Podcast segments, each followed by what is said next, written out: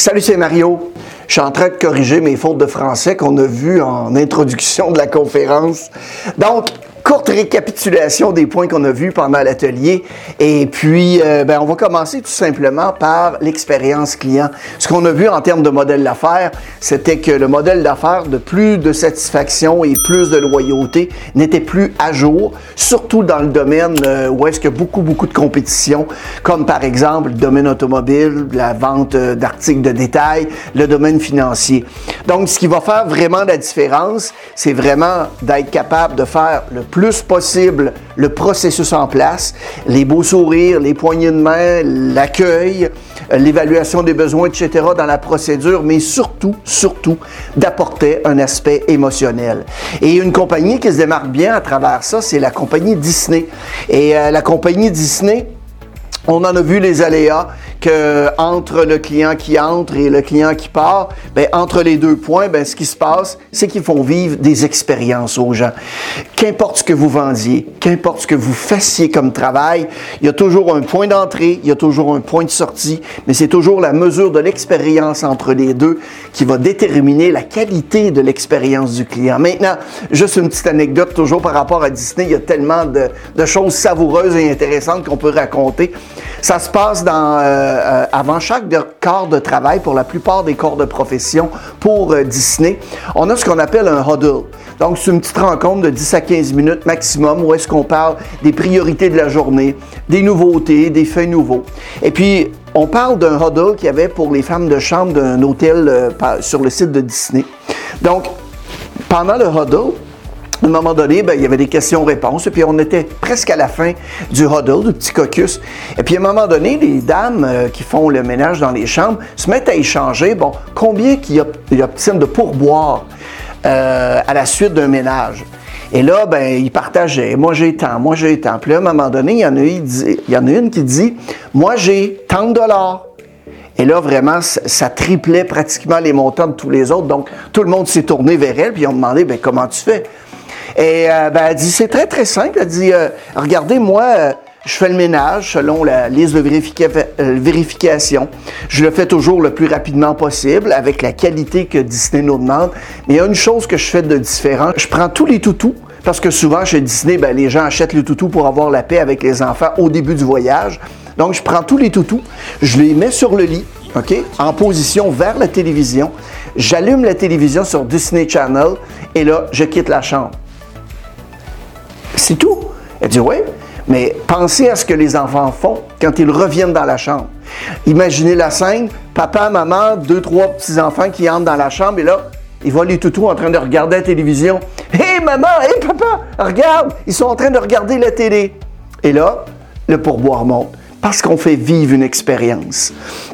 Une autre chose aussi que je voudrais vous amener par rapport à l'expérience client, c'est qu'il y a trois composantes par rapport à tous les services que vous pouvez offrir à vos clients internes et à vos clients externes, donc vos collègues de travail et les clients, euh, monsieur, madame Tourangeau, qui font affaire avec vous, ben, c'est de toujours, toujours garder en tête qu'il faut d'abord et avant tout donner au client ce qu'il est venu chercher, donc par le succès.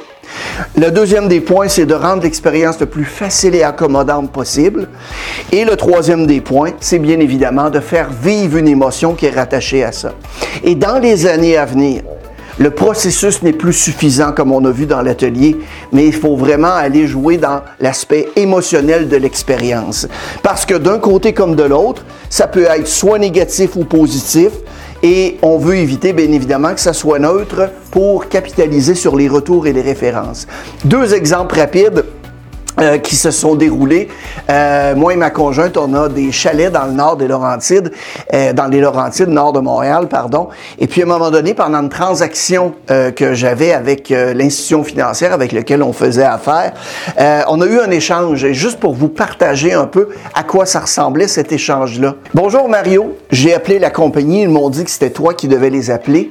Donc voici le numéro ainsi que le numéro de référence à te donner quand tu les appelles. Bonne journée, le nom de la personne. Ensuite, je réponds, je m'exécute, je fais le téléphone et là, je lui réponds. Bonjour une telle, est-ce que tu es certaine du numéro? On ne m'a jamais répondu, je peux même pas laisser un message. Mario. Et elle me répond, Oui, c'est bien ce numéro-là que tu dois appeler. Je suis désolé que ça n'ait pas fonctionné.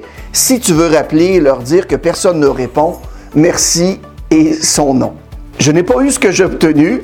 Ça n'a pas été simple et ça m'a fait vivre vraiment une drôle d'émotion par rapport à tout ça. Et l'autre idée qu'on voit à l'écran qui a rendu ça simple, qui a rendu ça en ligne avec ce que le client voulait, puis qui a fait vivre des belles émotions. Ça s'est passé dans une, une, institution financière où est-ce que le matin d'ouverture, il y avait plein de gens qui se présentaient à la porte.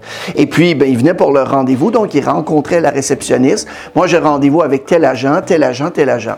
Et là, l'agent se présentait dans la salle euh, d'attente. Et puis là, il disait, Monsieur Tremblay, Monsieur Tremblay, ah, Monsieur Tremblay, bonjour. Ça faisait un peu froid et impersonnel. Donc, si on commençait à faire, c'est simplement ceci. Donc, M. Tremblay, a, M. Tremblay a un chapeau euh, bleu. M. Tremblay a une veste euh, carottée. Et il notait des petits détails comme ça sur chacune des personnes, donc, qui transmettait à l'agent. Donc, l'agent, avant de se présenter, en allant se présenter dans la salle d'attente, en ayant ces détails-là, était capable de dire d'un coup d'œil rapide Bonjour, M. Tremblay, bienvenue, venez avec moi. Donc, d'aller spécifiquement à la personne. Donc, ça allait jouer sur le côté émotionnel, ça rendait l'expérience plus simple et ça donnait au client, bien évidemment, ce qu'il était venu chercher. Un autre point qu'on a vu ensemble, c'est les singes et les guenons. Donc, on a vu évidemment que pour un cerveau fonctionne bien, il a besoin de trois choses, de la glucose, du sucre, de l'oxygène et bien évidemment par rapport à la qualité des relations. Et juste un peu pour ajouter à ces éléments-là qui sont très importants et qui aussi animent un bon contexte de travail, c'est un livre qui s'appelle Est-ce que votre seau est-il bien rempli? Donc, c'est une, euh, espèce d'analogie où est-ce qu'on, les auteurs du livre disent qu'on se promène tous les jours avec un seau au-dessus de la tête. Et on se promène aussi avec une louche. Et lorsque on dit quelque chose de positif à quelqu'un, dans le fond, c'est qu'on prend notre louche et on vide le seau d'une personne. Et lorsqu'on dit quelque chose de positif par rapport à notre environnement, par rapport au travail, par rapport aux collègues, eh bien, on remplit le seau de l'autre personne. Mais la beauté de ce système-là, même si ça ne reste qu'une analogie, c'est que psychologiquement parlant, à chaque fois qu'on remplit le seau de quelqu'un, devinez qu'est-ce qui arrive à notre seau à nous, il se remplit aussi. Et lorsqu'on vide le seau de quelqu'un, ben devinez qu'est-ce qui arrive, il se vide, euh, notre seau se vide aussi. Donc, un seau plein représente l'énergie positive, le bonheur au travail, l'engagement qu'on a besoin pour bien fonctionner. Donc, je vous pose la question, la plupart du temps, qu'est-ce que vous faites? Est-ce que vous remplissez des seaux ou vous videz des seaux?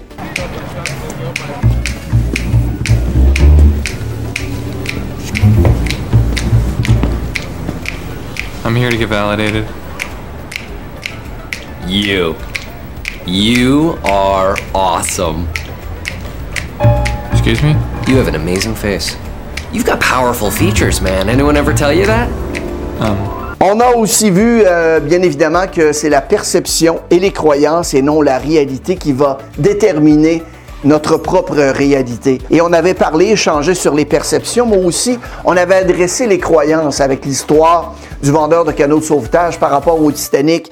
Et euh, suite à cette situation-là, on se rappelle que c'est beaucoup plus les croyances, beaucoup plus que les faits, qui nous amènent à prendre des décisions. Il y a une, une, citation que je trouve pas mal intéressante qui dit ceci. Face à un changement, une nouveauté ou une différence, il est sensé et raisonnable de questionner le changement, la nouveauté ou la différence. Mais il faut aussi avoir l'humilité de questionner par rapport à tout ça nos propres croyances. Et de cette façon-là, le changement arrive souvent de façon beaucoup, beaucoup plus harmonieuse. Et pour vous aider là-dessus, ben, j'ai euh, juste une petite histoire rapide à vous raconter et euh, un, élément qui va peut-être vous aider à faciliter la transition de la perception des croyances et du changement. Donc, euh, c'est l'histoire d'un collègue de travail, simplement. Euh, il se promène avec son garçon dans un magasin, puis à un moment donné, ben, son garçon qui a à peu près 14-15 ans, il dit Hey papa, papa, ah wow, as-tu vu le beau hoodie?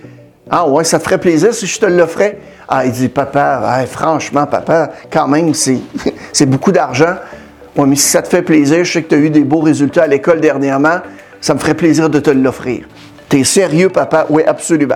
Ils vont chercher le hoodie, achètent le hoodie, le garçon, le jeune garçon, tout excité, porte le hoodie. Et là, le père et le fils s'en vont au restaurant tous les deux pour continuer l'aventure euh, père-fils. À un moment donné, au restaurant, le fils commande des crêpes. Et puis, il ouvre très maladroitement le petit pot de sirop. Et il l'ouvre de façon qu'il en répand à peu près la moitié sur lui. Le père, à ce moment-là, se dit en lui-même Hey, c'est-tu pas possible de dépenser parce que 300 dollars pour un hoodie flambant neuf avec un espèce de maladroit où est-ce que moi je travaille super fort, j'y donne tout ce qu'il veut et la première euh, situation, il trouve le tour de gâcher son hoodie. Sauf que si le père avait juste pris le temps, et ça c'est l'histoire qui se raconte hein, dans sa tête, il l'a peut-être pas dit, mais c'est l'histoire qui se raconte dans sa tête. Parce que ça, c'est la façon qu'on a d'interpréter les choses et les événements. En fait, ce que l'on voit et ce qu'on entend nous amène à créer notre propre histoire. Et de cette histoire-là va découler toutes les émotions qu'on va faire vivre et les actions qu'on va entreprendre par la suite. On suggère à un moment donné, dans le processus, de changer l'histoire qu'on se raconte. Donc d'y aller avec ce qu'on entend et ce qu'on voit, au lieu de commencer à interpréter une histoire, de prendre un temps de pause, de commencer à se questionner sur l'événement lui-même pour arriver à changer l'histoire puis vivre d'autres émotions. Dans la situation présente, qui est un fait vécu, le père a dit à son fils, il a dit simplement, est-ce que tu as remarqué, mon fils, que tu as plein de sirop sur ton nouveau gilet? Le fils a regardé puis il dit, Hey, papa, je ne l'avais pas vu. Hey, papa, je suis vraiment désolé. Je m'en veux. Ah, je m'excuse. Et là, le père s'est dit dans sa tête une nouvelle histoire en disant Ben, ça, c'est simplement un garçon de 14-15 ans qui commence à apprendre la vie, à faire attention. Changer les perceptions, ça commence d'abord, évidemment, par nous. Prendre un temps d'arrêt, et changer l'histoire qu'on se raconte dans notre tête.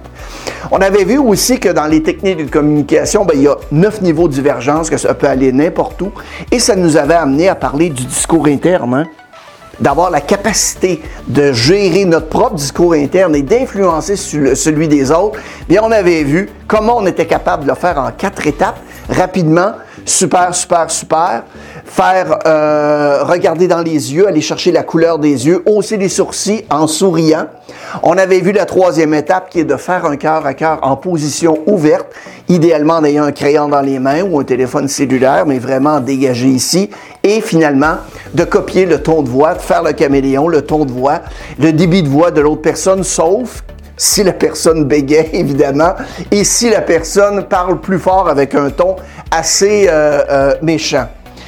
Et tout ça, bien évidemment, ce discours interne-là, on était capable de l'influencer en étant conscient de trois choses. Premièrement, pratiquant l'écoute active, et on avait fait des exercices là-dessus. Et juste euh, un bref rappel au niveau des éléments d'écoute active, il y en avait plusieurs situations où est-ce que des hochements de tête, euh, d'écouter vraiment pour comprendre et non pas pour répondre, euh, de poser des questions ouvertes, euh, différents éléments qu'on avait vus ensemble. L'autre point qu'on avait vu qu'on peut faire pour gérer le discours interne, c'est de travailler sur l'empathie. Et on avait vu que l'empathie, ben, ce n'est pas de la sympathie, mais c'est beaucoup plus un ensemble d'éléments, de se donner la peine de comprendre la position? D'avoir la capacité de se mettre dans les chaussures des autres émotionnellement et rationnellement avant de faire n'importe quelle intervention. On avait aussi vu que lorsqu'on accepte la responsabilité de ce qui nous arrive, on prend vraiment le contrôle des événements de notre vie. 10% dépendait des circonstances, 50% de notre constitution et finalement 40 des habitudes qu'on développait au fur et à mesure. Mais encore faut-il avoir les bonnes habitudes. Parce que jouer à la victime, blâmer tout ce qui nous entoure ou bien être un optimiste naïf en pensant que tout va s'arranger par, par lui-même, eh bien, c'était pas suffisant. Il fallait vraiment en arriver à prendre action. Et euh, on avait vu aussi un exercice, euh, le jeu des balles, où est-ce que même si on pense qu'on est bon, le bon est l'ennemi du meilleur. Donc, si on se contente d'être bon, jamais, jamais que ça nous amènera à être meilleur. Puis on a un bel exemple, ça, dans le sport professionnel, de l'événement le plus regardé. Une course d'à peine quelques secondes, qui est l'événement le plus regardé sur la planète aux Olympiques à tous les quatre ans. C'est la course du 100 mètres. En 2007, Usain Bolt est arrivé premier, record de 9,72 pour faire un 100 mètres. Euh, Usain Bolt, le Jamaïcain, est content, est fou. Il saute, il trépigne. Son coach va le voir et il dit Écoute, Usain, il dit euh, Félicitations, il dit Je suis vraiment fier du travail que tu as fait puis qu'on a fait ensemble. Mais il dit là, euh, il dit Usain, il dit Le bon est l'ennemi du meilleur. Qu'est-ce que tu veux dire, coach? Ben, Je suis le meilleur au monde. Oui, je le sais, mais si tu te contentes de ça, les autres vont vous te rattraper. Ben, il dit Parfait, coach, qu'est-ce qu'on fait? Ben, Il dit Tu as trop un volume, tes volumes de tes cuisses, c'est trop gros. On va changer ton alimentation, ton entraînement pour rapetisser un peu le volume de tes cuisses, pour augmenter ta vitesse encore là. C'est entraîné fort pendant un an et devinez quoi? Au bout d'un an, numéro 1 en 2008, avec un record de 9,69 secondes. Et là, Usain Bolt, c'est pas c'est pas un fou. Il va voir son coach puis il dit parfait coach. Il dit je veux rester numéro un. Qu'est-ce qu'on fait pour changer, pour s'améliorer? Et là, son coach il dit il dit l'avantage que tu as, Usain, il dit t'es grand. On va profiter de ta grandeur. OK? Quand tu arrives sur la ligne d'arrivée, tu arrives à peu près avec cette inclinaison-là. On va faire en sorte de t'entraîner pour que tu arrives un peu en débalancement, mais une longueur donnée plus en avant des autres. Il travaillait fort pendant un an et devinez quoi? En 2009, il a battu le record du 100 mètres avec 9,58 secondes, record à ce jour imbattu par aucun autre être humain sur la planète Terre. Donc là-dessus, j'espère que la récapitulation vous a plu. Vous avez euh, euh, accès au PDF de toutes les diapositives qu'on a vues ensemble, juste à cliquer sur le lien au bas de l'écran. Je vous souhaite bon succès et au plaisir de vous retrouver bientôt. Bye bye.